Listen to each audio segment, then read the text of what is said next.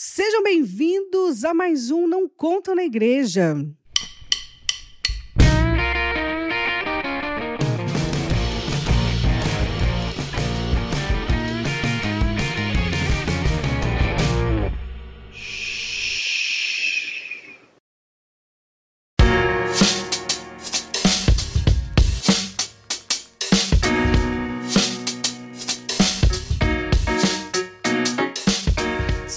Novamente com muito conteúdo, com muita informação, com muito aprendizado, com uma boa conversa, porque nós temos quem? As maravilhosas com a gente. Eu sou a Nemaida. Eu sou a Ica. Eu sou a Renata. E eu sou a Laíse. E Nemaida, qual que é o tema de hoje? O que, que a gente vai falar?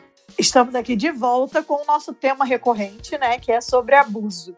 Mas hoje, mais especificamente, nós vamos falar como acolher a vítima, né? Alguém que chega para você e conta né, o abuso que sofreu, seja criança, seja adolescente, ou você percebe por alguma deixa que a pessoa deixa, olha aí, a deixa que a pessoa deixa.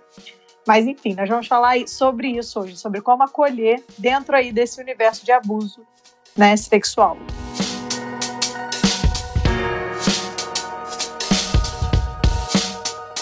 Ah, se uma criança, um adolescente chega para mim e fala: Olha, é, o meu padrasto, meu vizinho, meu irmão, é, a pessoa da igreja passou, passou a mão em mim, tá, tá abusando de mim, enfim, descreve alguma coisa. Qual que deve ser minha primeira reação? Assim, Li, a gente precisa ter em mente que se nós formos escolhidos, né, por uma criança, é, se uma criança nos escolher para contar e relatar algo tão difícil de ser falado, é, nós temos que levar isso muito a sério. É, e às vezes nós já falamos em outros episódios que a fala da criança muitas vezes ela é descreditada, não, não tem crédito. E se uma criança nos procura para relatar sobre isso, a primeira coisa que a gente deve fazer é escutá-la com atenção. A primeira, o primeiro é, é, conselho que nós damos aqui hoje é escute a criança com atenção. Se você estiver num ambiente com muitas pessoas e perceber que ali a criança pode se sentir é, acanhada para falar, né, tenta preservar essa criança, escutá-la num ambiente em que ela tenha mais privacidade para falar e tentar controlar também suas reações. É, essa, às vezes, quando nós estamos escutando algo assim, a gente tende a, a, a, a, se assustar e já demonstrar na nossa feição que aquilo é foi muito errado, e a criança pode, nesse momento, se retrair. Se ela perceber que aquilo que ela está te contando está é, tá te causando esse espanto, está te causando esse mal em ouvir, ela pode parar de falar. Eu sei que é difícil, não é algo fácil da gente é, ouvir, é, é, dá nojo, a gente sente náusea mesmo, é, são coisas muito difíceis de serem escutadas mas tentar procurar, né, para que a gente possa ajudar essa criança de maneira efetiva, tentar procurar é, controlar as reações, aquilo que a gente vai falar. Primeiro, escute, né? E ao longo desse episódio a gente vai falar muito sobre essa questão de nós escutarmos mais e falarmos menos nessa hora. Por acaso a criança ou adolescente eles vão chegar sendo assim super diretos? Eles vão chegar de repente para mim e vão falar ali, é, eu quero te contar que tem uma pessoa que está abusando de mim, que está me tocando dessa forma, que está fazendo isso ou aquilo. Eles vão chegar assim, falar super assim na lata? Então, é muito provável que o relato chegue muito mais de uma forma indireta, né, do que dito com todas essas palavrinhas, né? É, principalmente quando se fala da criança, a gente pode observar, inclusive, tantos outros sinais que vão falar por ela, né? Antes mesmo de, de um relato, de um, uma fala. Talvez o adolescente já tenha um pouco mais de é, estrutura mesmo, de narrativa para explicar aí o que está acontecendo, né? Mas no caso da criança especificamente, a gente precisa ter muita é, atenção em mudança de comportamento, em quando, por exemplo, a criança se recusa a cumprimentar alguém, ou ir à casa de uma vizinha, de um tio, de enfim, alguém próximo que ela tinha o costume de ir e de repente ela se recusa, né? Então, esses sinais também são importantes de observar. E aí, é, a Renata trouxe a escuta, que é algo que é, costumeiramente não temos né, o hábito de fazer com relação à criança, porque criança fala é, tantas coisas e fantasia, imagina, e, e parar para ouvi-la de fato com atenção, com cuidado, é, até entender mais do porquê de uma recusa, de um carinho, de um abraço. Isso também já vai auxiliar para que você consiga é, orientá-la e acolhê-la nesse momento o relato nem sempre vai ser aquilo que a gente imagina, dito com todas as letras. Pode sim ter uma descrição, se for algo que, se for, se você for alguém realmente de confiança para essa criança, que ela tem um vínculo muito forte, mas pode não ser. E mesmo assim, é, cabe essa escuta e esse cuidado desse olhar bem atento do adulto que está ali como essa, essa figura de proteção. Lais, e você, como assistente social, eu acredito que você já tenha recebido inúmeros casos, né? Não vou nem dizer alguns, eu vou dizer logo muitos. E tem alguma, assim, você pode relatar um pouquinho de algumas coisas que tem em comum, de como as pessoas relatam, e da diferença aí, quer falar um pouquinho, você pode falar agora de forma mais prática, a diferença entre as crianças e os adolescentes. Porque eu acredito que a criança, apesar dela ir né, de uma forma mais lúdica, e talvez vocês estejam ouvindo ela gritando aí no fundo. Não sei. É, é sempre a melhor participação. É, sempre tem, né? Todo podcast que ele está acordado tem participação. Mas, enfim, a criança é de uma forma lúdica e tal, mas ela conta. E eu acredito que na adolescente, talvez tenha. No adolescente, né? Talvez tenha uma questão já também de vergonha de, de saber dar nome a algumas coisas, mas também não dar todos os nomes por ter uma questão de estar né, tá muito exposto e tal. Legal, acho que um ponto importante da gente trazer, acho que a gente já falou disso em alguns episódios anteriores, mas só retomar, né?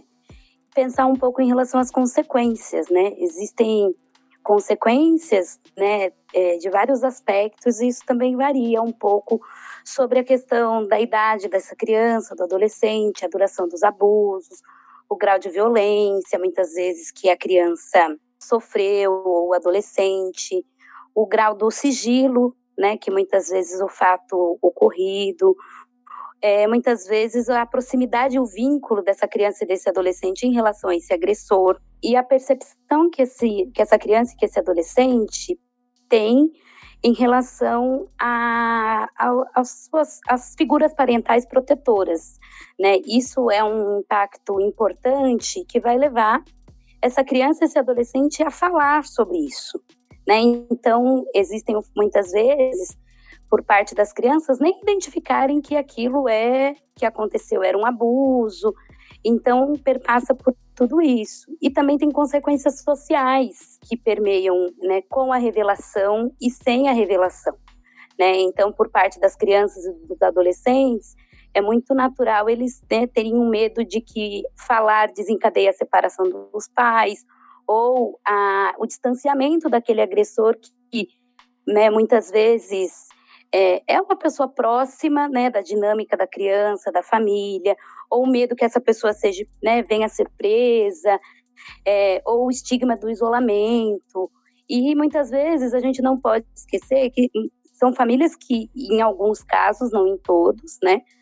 Porque a violência ela perpassa, independente das questões de financeiras, né, classe social, cor, mas em situações em que famílias que vivenciam questões de vulnerabilidade, a capacidade muitas vezes prote protetiva e a, muitas vezes um empobrecimento afetivo da dinâmica daquela família, né? Por isso que as meninas que falaram anteriormente trouxeram a importância e a valorização de quando essa criança, esse adolescente fala, porque foi um processo de rompimento, muitas vezes, de todas essas barreiras né, que ele vivenciou e que ele identificou. Então, é, valorizar o que a criança está trazendo é super importante. E, e, isso vai variar, assim, a forma que esse adolescente, que essa criança vai trazer, pode é, variar de vários aspectos, porque às vezes pode ser uma criança, mas que tenha uma clareza muito, né, em relação à situação, da situação lúdica, né, às vezes vem de uma maneira com muito sofrimento, quando ela percebe que aquilo aconteceu, então já, já presenciei situações em que a criança começa a trazer e, e isso traz a, a, dor e o sofrimento da situação. E tem casos do, dos adolescentes que têm medo, porque socialmente a gente tem uma cultura de que a violência vivenciada pela criança, ela tem um olhar diferente da violência vivenciada por um adolescente. Né? A ideia de que aquele adolescente, aquela adolescente, ela é responsável né? Então permeia por muito, muito por essa linha, né? Socialmente as pessoas acabam tendo esse olhar é, em que é muito mais afetivo e amoroso com a criança e muito mais de responsabilizar adolescente de 12, 13, 14, né? Uma cultura de sexualização da adolesc da, dos adolescentes, né? Em especial das meninas, porque os números que nós temos é em maior parte né, das meninas que vivenciam a situação abuso e como se fosse algo que elas é, pediram e, e diante da roupa que estavam vestindo. Então, quando muitas vezes essa adolescente ela traz, ela traz também muita culpa em relação a isso, né? E, e muito, muita responsabilidade em relação à situação. Uma, uma coisa que eu já um relato uma vez que eu ouvi também que a pessoa ela estava com medo de contar, de denunciar, porque ela falou assim: não, se eu falar, vai ter morte na família. E aí é bem isso, né? Poxa, já tem a, a, o sentimento de culpa, de vergonha, né? Do tipo, o que, que será que eu fiz para ter provocado essa situação, né? E a vergonha do tipo, ah, não sou mais pura, não sou mais, né? Perdi a minha inocência ainda vem essa preocupação da, da vítima achar que ela é responsável pela preservação do agressor. Então fica esse medo mesmo de falar, porque, gente, se essa pessoa for presa, acabou a vida dela. Não, mas se eu contar, tipo, nossa, meu pai vai matar ele se eu contar. E, e aí fica esse medo, achando que, tipo, olha, tá vendo? Se eu não tivesse falado nada, ia ficar tudo bem. Só que não não fica tudo bem. E o que as pessoas precisam entender é que, assim, quando há denúncia e o agressor é preso, não foi a vítima que colocou o agressor na cadeia. O agressor que se colocou nessa situação, porque, em primeiro lugar, ele jamais poderia ter feito uma coisa dessa, entende? Então, é isso que, essa dificuldade que as pessoas têm de entender. E aí, como a gente falou, né?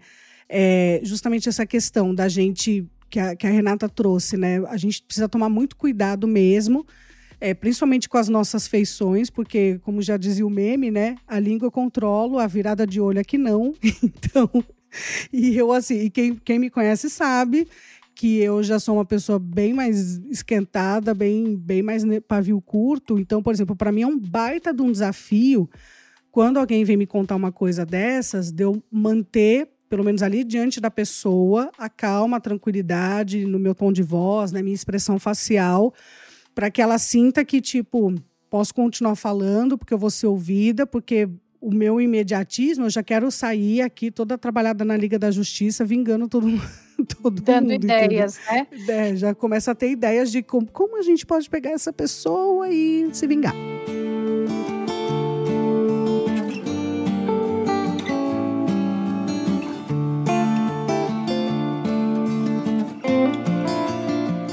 Dentro disso tudo que a gente está falando, que a Laís trouxe super bem, é, em relação a, ao, ao, quanto a vítima se sente culpada, é, a questão da culpa, ela é, é, algo muito difícil de você conseguir é, convencer uma vítima de que ela não é culpada. Mas mesmo assim, nós precisamos sempre repetir isso. A culpa não é sua.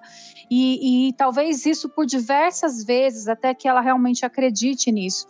É, essa questão que a Aline colocou sobre, de repente, esse abusador ser denunciado e acabar sendo preso. É, isso pode sim trazer uma confusão na cabeça da criança, porque normalmente, como esses abusadores estão muito próximos da criança, podem, podem ser da família ou pessoas que elas amam, né? E, e enfim, e se preocupam com eles, pode trazer realmente uma, uma enorme carga de culpa sobre essas crianças pensarem: ah, a família está desamparada, ah, porque se eu não tivesse denunciado, nada disso tinha acontecido.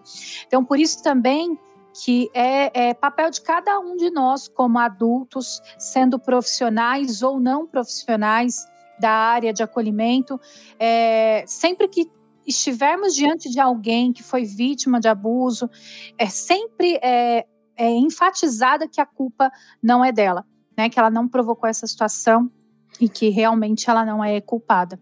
Algo muito recorrente nos atendimentos, muitas vezes, é que muitas vezes os pais ou os responsáveis, eles questionam a criança ou adolescente no sentido assim, por que você não fugiu ou pediu ajuda? Eu não tinha dito para você, para você me contar, por que, que você não me disse, por que, que você deixou? E isso é muito perigoso, porque você coloca a criança como uma culpada pela situação do abuso, né? E dando a ela como se fosse a responsabilidade dela de se proteger né, e de cuidar dela, mas essa responsabilidade são dos adultos, né?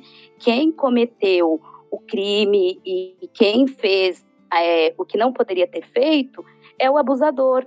Né? Então, acho que isso é, é, importante a gente refletir, porque a gente vai induzindo, né? Por que, que muitas vezes, né, naquele momento, é, ah, por que, que você não me contou antes, né? Então, acho que é importante a gente refletir o quanto é difícil para essa criança, até para os adultos também, contar o que passou, porque muitas vezes esse abusador fez ameaça e tem medo, né? Porque muitas vezes não percebeu que aquilo que aconteceu, então ela não compreende, porque tem as emoções confusas, né? Ela fica confusa, com medo e, e é um movimento muito natural, assim.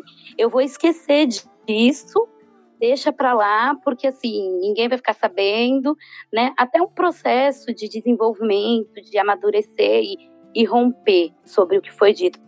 É importante lembrar que no processo do abuso, né, o abusador também vai usar é, não somente é, ameaças e, e, e, o medo, né, mas primeiro é a conquista, é o carinho, é o, o vínculo, né? Então isso traz uma confusão muito grande para a criança e para o adolescente, porque quando, quando ele vai pensar na, naquela pessoa é, o que está associado não é só o medo não é só a, a situação do abuso, mas também sentimentos de vínculos afetivos que foram ali traçados, manipulados pelo próprio abusador para que a situação também acontecesse. Então, é, esse processo é muito importante de ser lembrado, né? É, porque essa confusão emocional vai trazer aí muito sofrimento para criança, para adolescente, né? Então, é, também lembrar nessas falas de por que, que você não, não falou antes, por que, que você não gritou, não veio até mim, que tem muita confusão envolvida aí na, na, nessa, em toda a situação para a vítima, né? Então, por isso que é reforçar a escuta, uma escuta sincera e acolhedora, porque aquilo que está sendo dito é muito difícil, é quebrar uma barreira muito grande, então, ouvir com cuidado e ouvir exatamente o que está sendo dito é muito importante.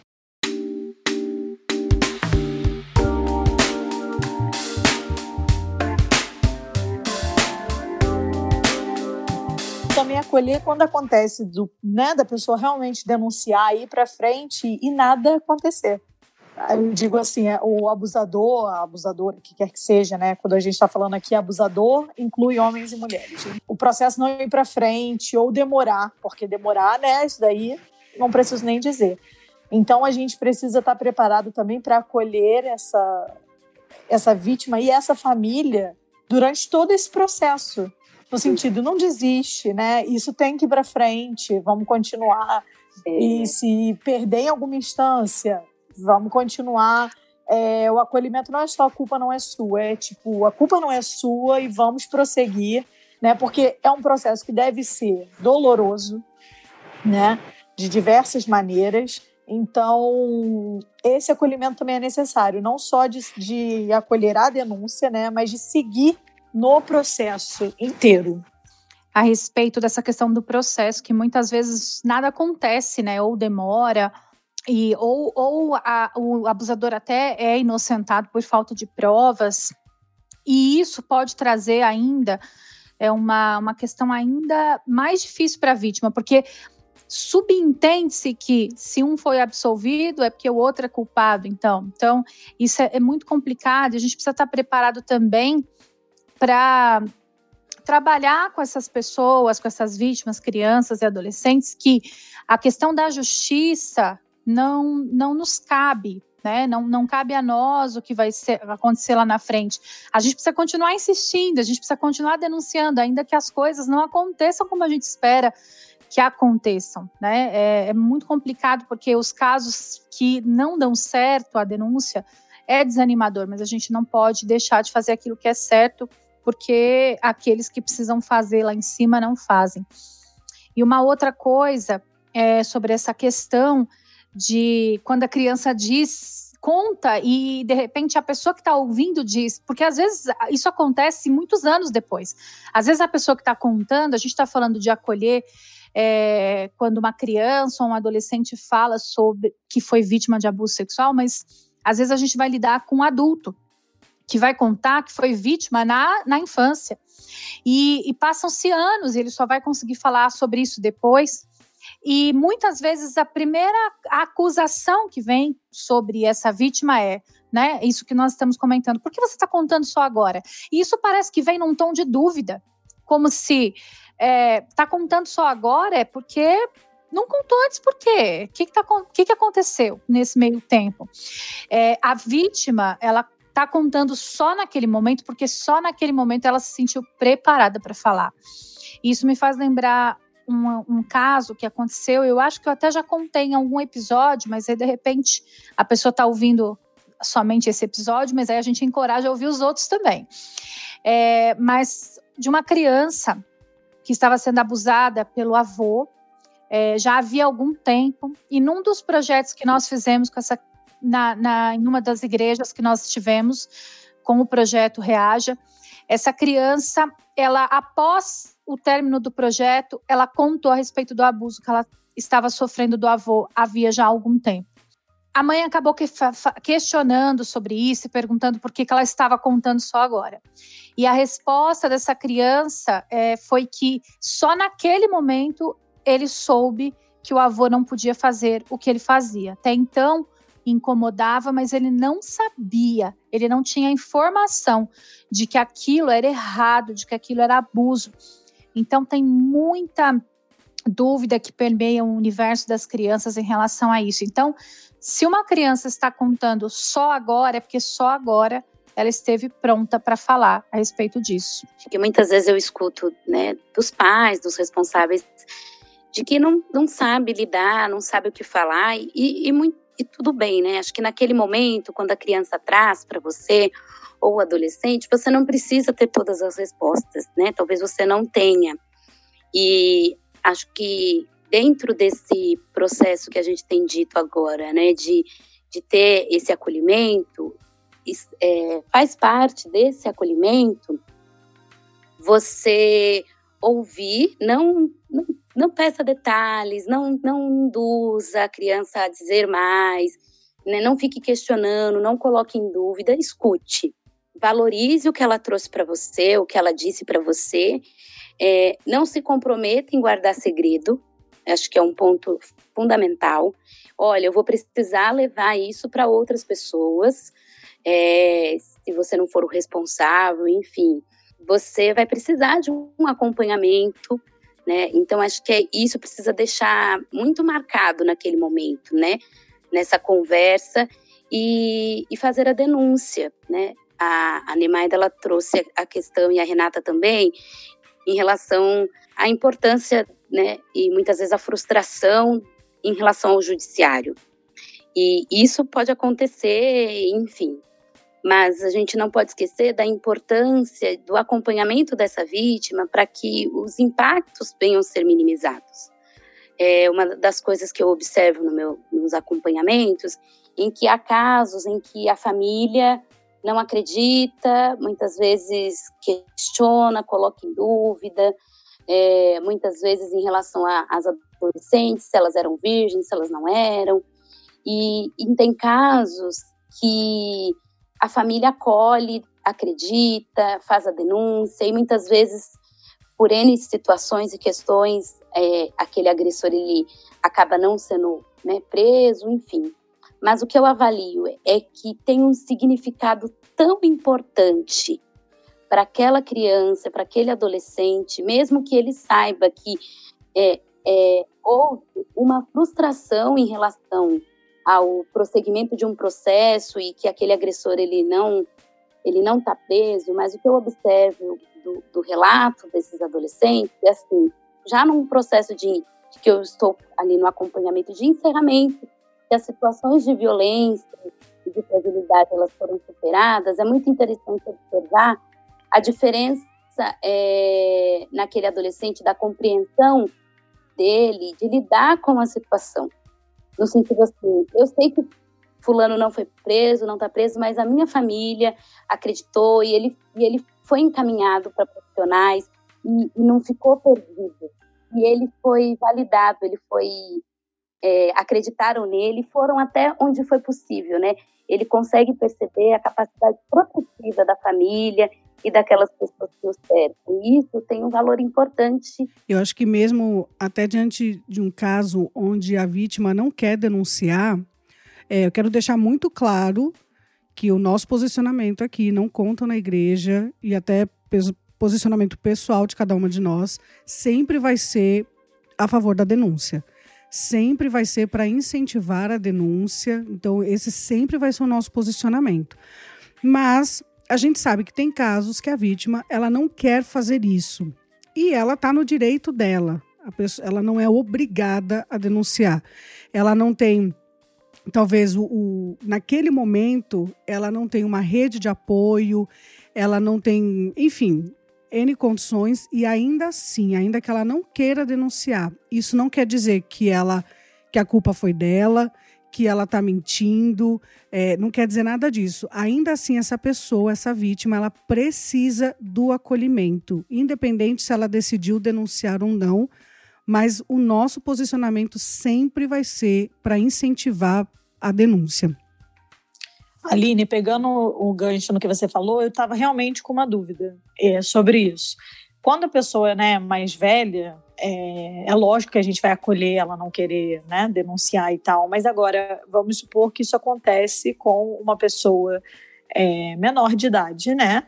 e você é o responsável legal por aquela criança. E aí eu queria perguntar, acho que para a Ica, né, que é psicóloga, qual que é o melhor caminho? Eu vou acolher o sentimento daquela criança, da qual sou responsável, então sou mãe, pai, enfim, e não denunciar, ou eu vou, não, é, é, é minha responsabilidade legal, então de, de, certa forma, nesse caso, eu tenho que ser o adulto da relação e denunciar sim, independente é, do sentimento. Como isso funciona? Não sei se, né, talvez não tenha uma resposta certa. É uma situação muito complexa, né, com relação a, a esse sentimento de não querer expor, não querer denunciar e, vamos pensar num caso de, de um adolescente, né, que já tem aí uma autonomia de falar algumas coisas e de tomar algumas posições. Mas, sendo alguém menor de idade, o adulto precisa fazer a denúncia. É uma questão de, de precisar fazer. É, tem que ser feita a denúncia, né? E tem que ir em frente com essa denúncia. Mas é, esse adolescente, essa criança vai, vai ser acompanhada para que ela possa, inclusive, ter esse suporte e apoio para entender o porquê, porquê que a denúncia é importante. Por que, que é, é, precisa ser feito? Por que, que, por que, que esse agressor precisa responder legalmente? E não menosprezar de forma nenhuma que essa criança ou esse adolescente não vá compreender. É lembrar que existe uma rede aí de complexidade que, que faz com que talvez essa criança e esse adolescente não compreendam ainda, né? E que talvez realmente não seja é, somente essa, toda essa complexidade de de questões externas, mas também internas, né? De confusão emocional, psicológica e necessidade de suporte, né? Então, no caso de um menor de idade, o adulto responsável tem que fazer a denúncia, né? Mas é necessário o acolhimento, o acolhimento profissional é, e o acolhimento dessa rede de apoio, né? Dessa família também, para que seja dada a possibilidade também para que é, essa voz não fique é, sem compreensão, né? Perdida aí no, no em todo o processo.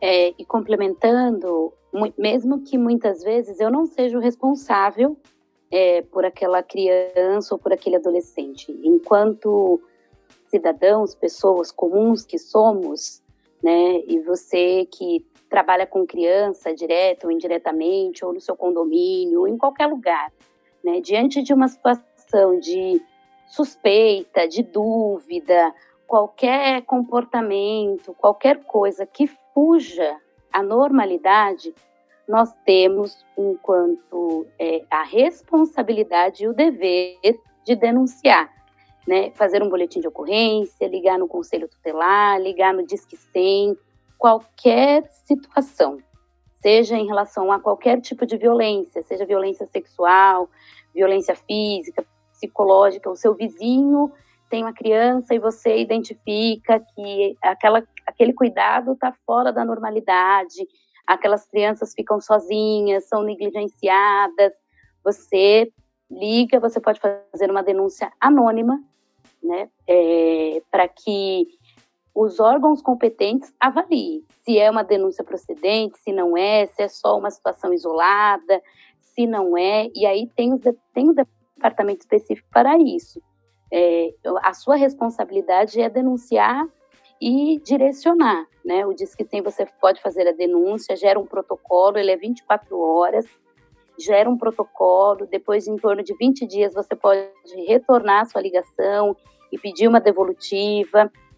Então é fundamental que isso seja feito, a nossa responsabilidade é de fazer isso, de ser essa voz é, e os órgãos competentes vão avaliar se é procedente, se não é.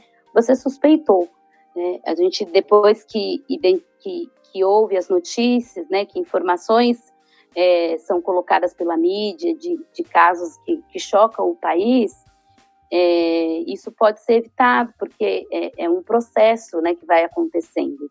E a gente tem essa responsabilidade. Então, assim, ah, eu, se você suspeita de qualquer coisa, é, não seja omisso né, diante dessa situação, seja a criança da sua igreja, o aluno da escola que você trabalha, você é professor, às vezes a sua coordenação né, tem algumas restrições, mas você pode fazer essa denúncia de maneira anônima e os órgãos competentes serem acionados, porque se isso não chegar para a equipe, né, não tem como ser mediado, tratado. Então, as famílias em que, que eu acompanho, elas só chegam até a mim para eu fazer uma avaliação, uma análise, um acompanhamento, porque a denúncia foi feita, né, lá atrás. Então, isso é fundamental em casos de, de suspeito. Você não precisa ser o investigador, o delegado, o policial do seu vizinho, e nada disso. Você suspeitou de algo, né, cumpre o seu papel, porque isso é lei, é nossa responsabilidade.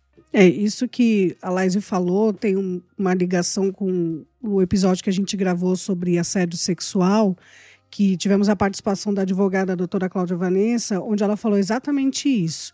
É, ali no episódio, se você não ouviu, ouça o episódio sobre assédio sexual, é, em que a nossa amiga Aline contou o que aconteceu com ela, e, e que aí ela procurou, ela trabalhando para uma organização cristã, ela procurou o RH né? E não foi feita a denúncia, foi tudo assim, colocado panos quentes.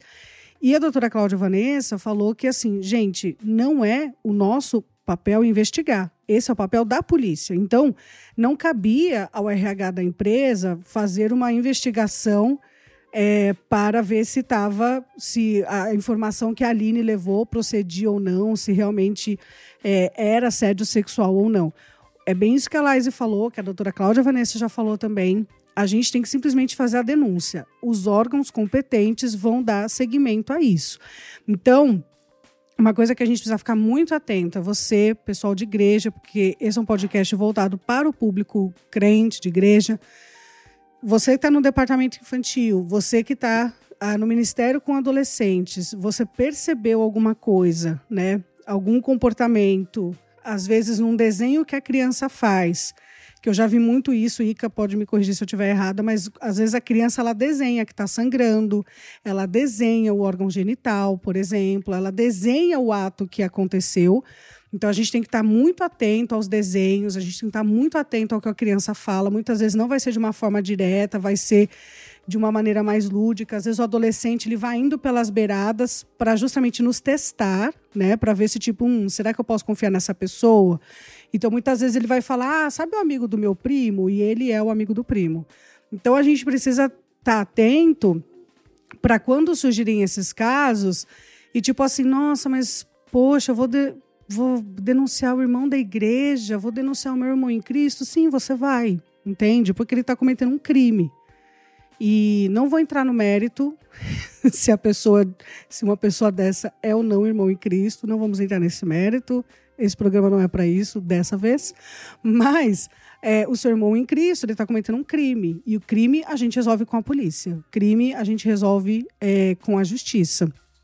E nesse aspecto ainda falando de ambiente de igreja, né, e normalmente quando isso acontece dentro da igreja, o que se ouve muito e aí vamos saber separar isso aí é que a, ou a criança, ou a família, ou o adolescente, enfim, os envolvidos precisam perdoar o abusador. Mas é preciso perdoar, mas é preciso, né, liberar perdão, exercer perdão, e aí usam todas as terminologias que a gente já conhece. O perdão ele é necessário sim, como cristãos, isso é parte fundamental até do processo de cura. É, mas isso não é, é, coisa que você diga no momento em que a, a, criança ou a pessoa está relatando que ela sofreu um abuso. Não é hora, não é esse o momento. haverá um momento em que você, se você continuar acompanhando essa pessoa, se você continuar cuidando dela e acolhendo nesse processo, em que você vai poder falar de perdão com ela. Mas no momento da revelação de um abuso, não é hora de falar de perdão há muita coisa em jogo que precisa ser tratado ainda. E um outro erro comumente é cometido pelas pessoas quando, quando a gente está falando de crianças, né, no, mais com crianças, é, é, de a criança contar e os pais ou os responsáveis ou quem estiver ali ouvindo esse relato é confrontar a criança com o abusador. Chamar esse abusador e colocar a criança cara a cara com esse abusador para confrontar e isso é, é eu não sei nem dar um nome para um, um, trauma desse tamanho que é causado na criança, é, porque a criança provavelmente vai negar diante do abusador, a criança vai negar. E é isso que, na verdade, as pessoas, os adultos, estão tentando fazer. Porque quando a pessoa está tentando fazer, ela não quer acreditar em algo tão difícil de, de se acreditar, então ela tenta meios ali de fazer aquilo calar. Então, confrontar a criança com o abusador é algo terrível, é algo que vai ficar marcado para o resto da vida dela. Ela não vai, ela não vai conseguir contar, ela não vai conseguir mais confiar em você se você fizer isso. É, você vai ser uma pessoa totalmente que vai, é, vai ser para segundo plano para ela contar qualquer outra coisa que aconteça. Se você for pai, se você for mãe, é, ou qualquer outra pessoa responsável por essa criança estiver nos ouvindo, não faça isso, porque a gente rompe o relacionamento com a criança. Tem muita gente que tenta, né, como a Renata trouxe, negar o que está a situação ali. Não por, por uma intenção direta de que, né, de menosprezar, mas acaba fazendo, minimizando esse relato, é, essa dor por também não aguentar essa carga emocional, né? E é preciso reconhecer que sim, é muito difícil, mas nesse momento é você, o, a pessoa, a figura de proteção para a vítima. Então, fazer esse esforço mesmo de se colocar é numa posição protetiva para ouvir, para acolher, para garantir a privacidade desse relato né? Eu acho que as meninas trouxeram lá no início. Se é um lugar você percebe que a criança começa a contar uma coisa, ou o adolescente, e tem muita gente, né? Conseguir é, cuidar da privacidade desse relato, dessa criança, desse adolescente. e, e realmente tomar esse lugar de, de proteção, porque é, ne, é nesse momento que, que essa primeira reação que vai também desencadear boas respostas depois para ressignificar todo esse processo, que não é nada fácil para a vítima. E, e, nós não estamos aqui levantando a bandeira de que todo mundo de repente ficou super é, forte emocionalmente para receber esse tipo de relato, para ouvir né, um relato tão difícil. Mas é preciso, nesse momento, realmente é, juntar forças né, para que você seja, nesse momento, usado mesmo para ter é, para ser um meio de cuidado, né?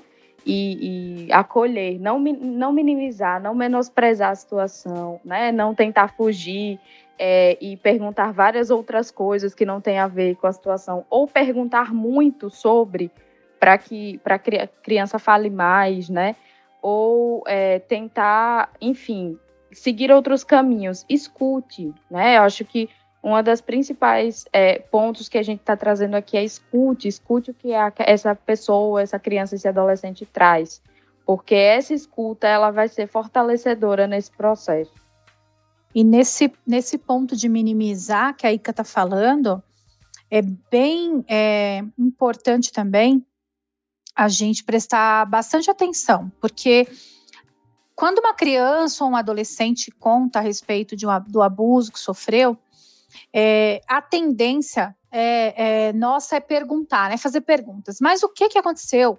Onde colocou a mão? Fez o quê? Mas é, é fica fazendo perguntas a respeito dos detalhes, né? A, a, a Laise já falou sobre isso, que não é, não é, é recomendável que a gente faça essas perguntas, né? Deixa a criança contar aquilo que ela estiver preparada para contar.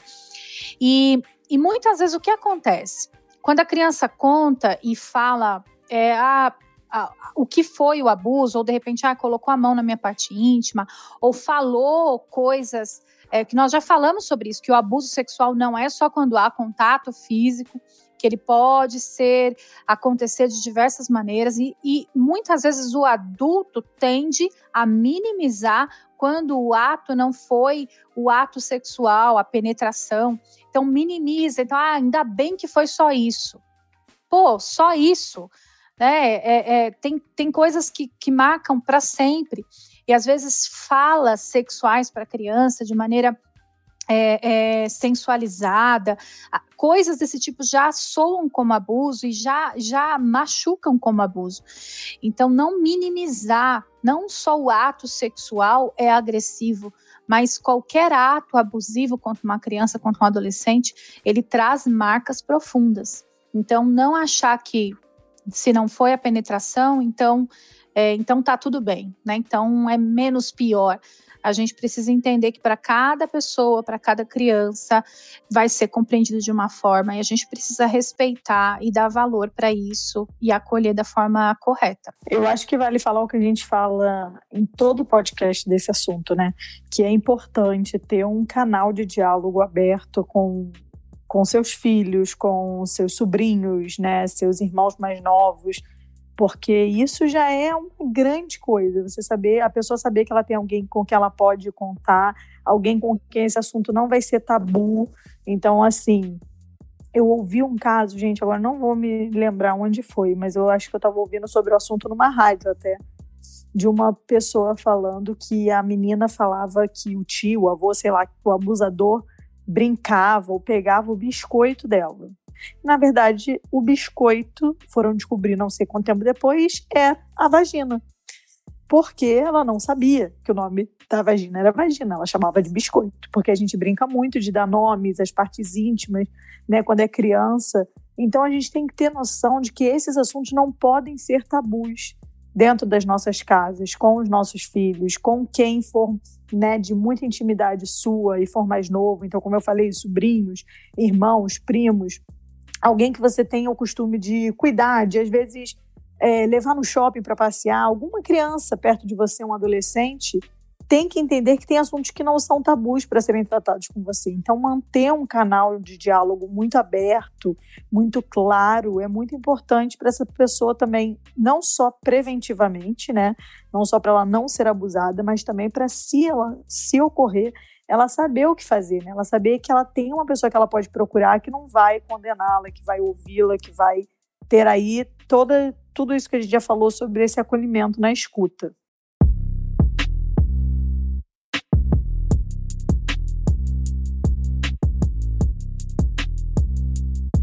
Uma pergunta que me ocorreu aqui. Vamos supor, eu estou na igreja, como vocês sabem, eu trabalho no departamento infantil da igreja. E aí eu percebo que uma das crianças ela está sendo abusada e aqui eu sou obrigada a reportar. E porque eu assinei um documento falando que se eu percebesse alguma situação, eu, eu reportaria. E aí, se eu não reporto, eu me complico com a justiça, porque eu sabia e me omiti. E, e aí, por exemplo, aí eu vejo uma situação é, eu, eu, desconfio que, que a criança está sendo abusada. Vocês acham que é válido conversar com a família antes de fazer a denúncia? Isso pode variar, né? É, e de casos a casos, e também depende do seu nível de intimidade com essa pessoa, se você tem alguma questão de parentesco ou não, porque existe a possibilidade dessa outra pessoa, né, ser compreensiva e, e protetiva, e existe a possibilidade dela não lidar de uma maneira, né, muito, não saber lidar também e acabar rompendo, enfim.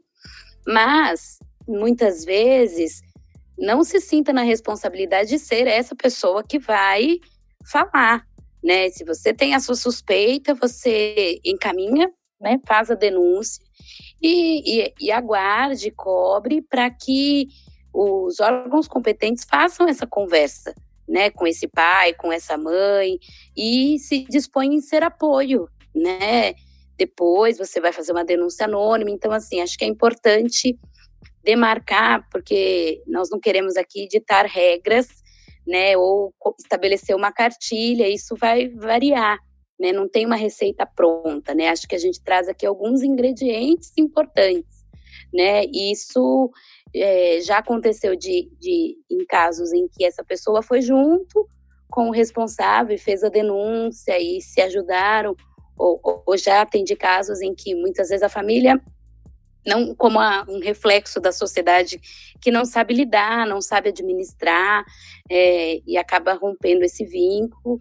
Enfim, isso acho que é, e a pessoa que, que precisa avaliar o quanto também ela está fortalecida para ir para o embate, né? Muitas vezes para se se colocar, né? Então tem casos em que a pessoa vai falar com os pais, faz a denúncia e, e isso vai variar muito.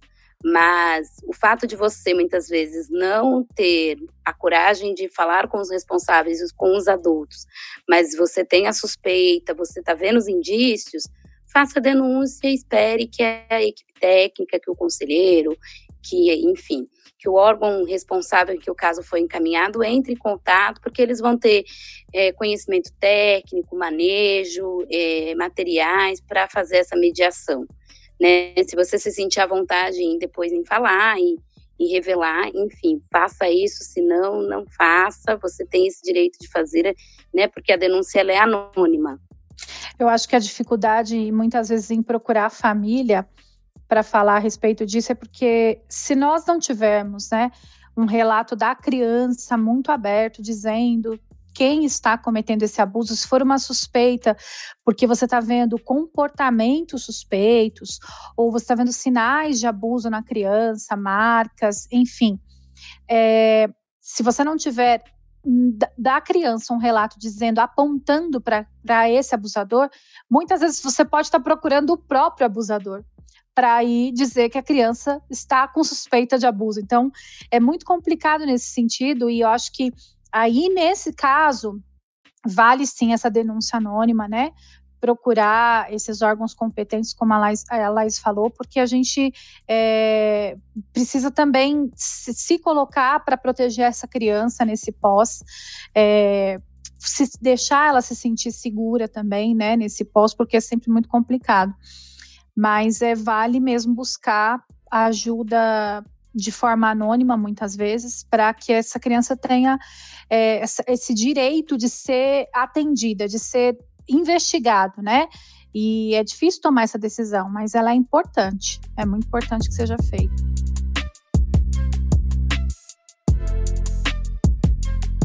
Mais para trás nós estávamos falando também sobre não perguntarmos para a criança por que, que ela está contando só agora, né? Que isso pode gerar na criança esse tom de dúvida. E uma outra coisa também bem importante, né? Já que nós estamos falando de como acolher e também sobre coisas de, de que nós devemos tomar cuidado para não fazermos, é sobre às vezes a gente pedir e as crianças muitas vezes estão com machucados, né? Elas estão com machucados pelo corpo, elas estão com, com dor, em partes é, é, íntimas, enfim, e podem até relatar que estão com alguma marca. É, tomar cuidado para não pedir para ver isso, né? Pode ser algum, alguma mancha, no, que seja no braço, em qualquer parte do corpo, mas não pedir para ver isso. Se a criança mostrar, ok, mas a gente pedir para ver isso é muito invasivo e às vezes a gente não tem essa informação e acha que é normal, porque isso conta como prova. Então, ah, eu vi que estava. Mas não. Se a criança te mostrar algo, é, tudo bem. Mas se ela não te mostrar partes do corpo que sejam machucadas, arranhadas, não peça para ver. Né? Isso é bastante invasivo e a gente precisa também tomar esse cuidado para não não passar dos limites. Eu acho que, no mais, a, a esse acolhimento, mesmo a gente sendo é, leigo, você mesmo não tendo informações técnicas, profissionais, é, a gente precisa ser humano e entender que é, alguém para chegar num ponto de te contar algo tão difícil, tão é, doloroso, e você, como a gente falou no começo, foi escolhido para isso, é, sinta-se privilegiado de ter sido alguém em quem essa criança ou esse adolescente ou esse adulto encontrou é, confiança, né? Você foi digno da confiança. Então, é ser humano, ter uma, uma escuta que é, se sinta mesmo acolhido e não se sinta exposto, não se sinta mais desprotegido do que ele já está se sentindo, né, diante de toda essa situação. Então, se sentir acolhido e protegido é fundamental você que ouviu até aqui, saia daqui, né, refletindo e tendo algumas orientações sobre o seu cuidado nessa abordagem, né? Então, assim, acho que os pontos positivos, né, que você precisa ter bem fixo é a importância de ouvir com atenção, acreditar no relato da criança, valorizar o que ela está falando, né, evitar demonstrar, né, uma, um, demonstrar pânico, ameaça, pressupor que é mentira ou invenção da criança, induzir, né, pedir detalhes. E um ponto importante que eu acho que é quando você encerra essa conversa é você agradecer, não prometer que vai guardar segredo, falar um pouco, né, de que outras, ó, talvez eu precise falar para outra pessoa isso que você está me trazendo, talvez a criança ou o adolescente chore, se emocione.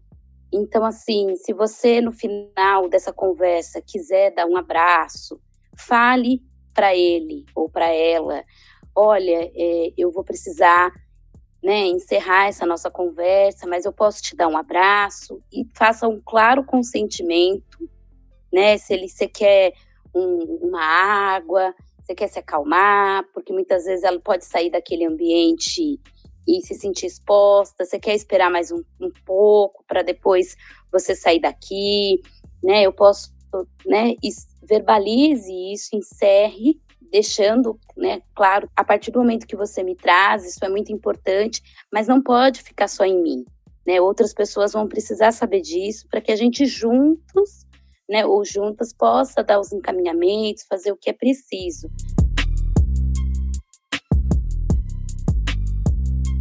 É, quando eu falo em relação a não prometer segredo para criança, não significa que você vai contar para todo mundo, né?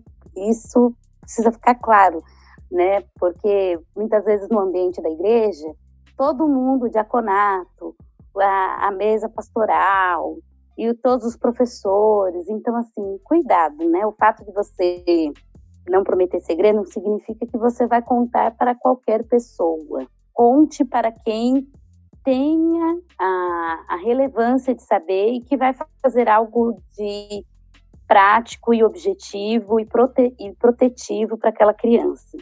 Tem que ter muito cuidado porque e valorizar, porque se essa criança trouxe isso para você, não é para você ficar espalhando e contando para quem não tem a responsabilidade de saber da situação. É, na dúvida, você faz a denúncia anônima, né? Que encaminha para os órgãos competentes. Exatamente. E eu acho que também uma coisa muito importante é nós entendemos que não se trata da gente. Que não é tipo, ai, mas eu não tenho estrutura para isso. Ai, mas eu não sei lidar. Ai, mas eu. Isso, querido alecrim dourado que nasceu no campo sem ser semeado, não é sobre você. É sobre a criança, é sobre o adolescente. Você dá uma segurada, entendeu? E aí, depois você vê um jeito saudável de extravasar, que fique bem claro, um jeito saudável e cristão de extravasar. Mas não é sobre você, porque muitas vezes a gente se arma né, dessa forma, do tipo, não, ah, ah, eu não quero nem saber. Ah, eu não posso nem ouvir uma coisa dessas. Ah, e aí, quanto mais a gente também vai se colocando nessa posição, Aí, por exemplo, às vezes a criança ela quer contar para gente. E aí, de repente, o assunto está na roda. E aí a nossa postura é de, ai não, não quero nem ouvir uma história dessa. Ai, porque eu não tenho estômago, porque não sei o quê. Aquela criança vai olhar e tipo, né, o adolescente vai olhar e falar, putz, era a pessoa que eu queria falar e agora eu tô vendo que eu não posso mais. Então, para onde eu vou? Então, gente, não se trata de nós, tá certo? O, o importante é a, a, a criança ou adolescente que vem nos contar o fato. A gente dá uma segurada na onda, procura a ICA, procura terapia para a gente conseguir né, lidar com tudo isso. E assim, é, vocês já conhecem, já tem um tempo que a gente trata essa série, vocês já conhecem muito bem Renata, Laise, Ica. É, como a gente sempre fala, vocês podem procurar o Não Contam na Igreja. Nós não vamos resolver o problema de vocês, nenhum problema a gente vai resolver, mas a gente pode dar caminhos. A gente pode, né, com, com as pessoas que nós temos na nossa equipe, falar: olha, vai por esse caminho aqui, procura isso, procura aquilo, e a gente vai né, dando essa orientação.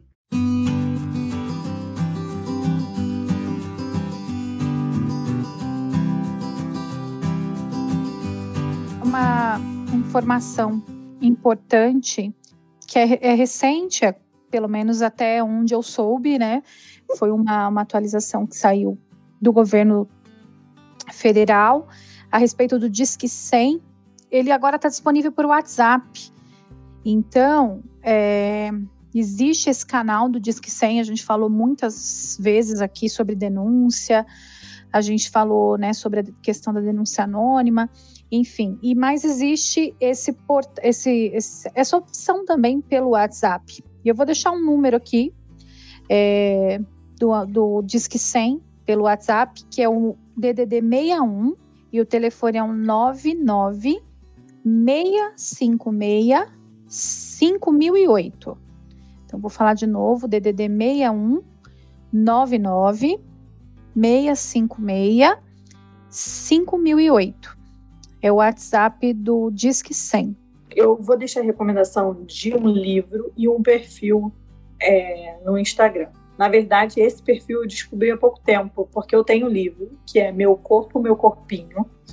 Ele é da Roseli Mendonça, se não me engano, o sobrenome dela é esse. E é um livro que eu comprei para o meu filho. Meu filho tem, acabou de fazer dois anos. Eu já leio esse livro para ele tem seis meses. E ele adora. E a gente acha que criança não está prestando atenção, mas está.